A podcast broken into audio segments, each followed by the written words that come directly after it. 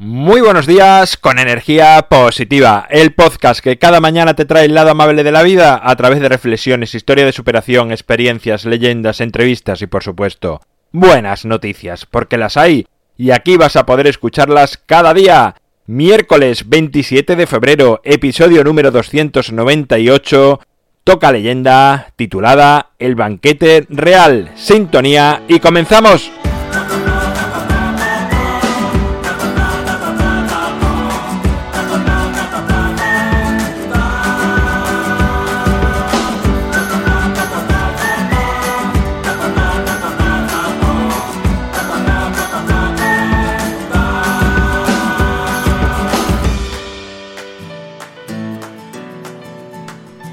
Hola, buenos días de nuevo. Ya estamos de nuevo en otro Ecuador de la semana. Ya estamos de nuevo con otra leyenda.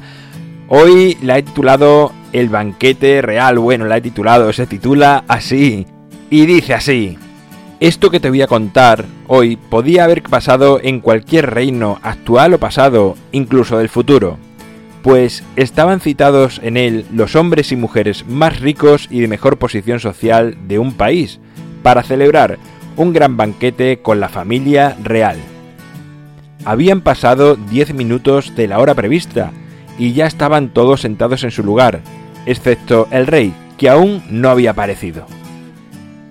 En ese momento llegó al amplio salón del palacio un hombre vestido con harapos y algo sucio. Se hizo el silencio, y el hombre, con paso firme y decidido, se sentó en el sitio reservado al rey que presidía el acto. El ministro real, enfadado, le gritó y le dijo que se levantase ahora mismo, pero el hombre siguió sentado impasible. Entonces el ministro, en tono burlón y aprovechando la ocasión para engrandecer su posición, trató de ridiculizar a aquel mendigo y le preguntó en alto, ¿Acaso te crees un duque? El hombre le respondió, Soy más que eso. El ministro le dijo, entonces, ¿eres tú el ministro real? El hombre volvió a responder, soy más que eso. El ministro, cada vez más enfadado, le preguntó, ¿no irás a decirme que eres el rey? El mendigo respondió una vez más, soy más que eso. El ministro, que empezaba a sentirse más incómodo ante aquella misma respuesta, le dijo, ¿acaso eres Dios?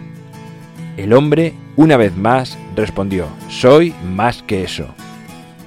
El ministro, enfadado, respondió, imposible, nada es más que Dios.